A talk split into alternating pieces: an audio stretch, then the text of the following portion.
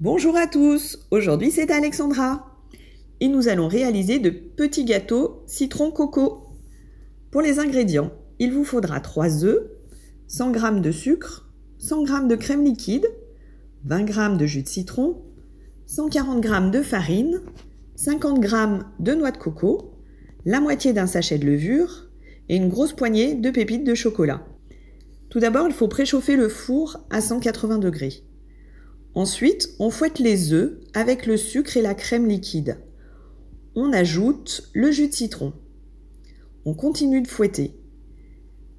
On verse notre farine, la levure et on mélange bien l'ensemble. On finit par ajouter la noix de coco tout en mélangeant de nouveau. On rajoute la poignée de pépites de chocolat et on verse notre préparation dans notre moule. On enfourne pour 18 minutes environ en fonction de votre four. Surveillez bien. On laisse refroidir avant de démouler.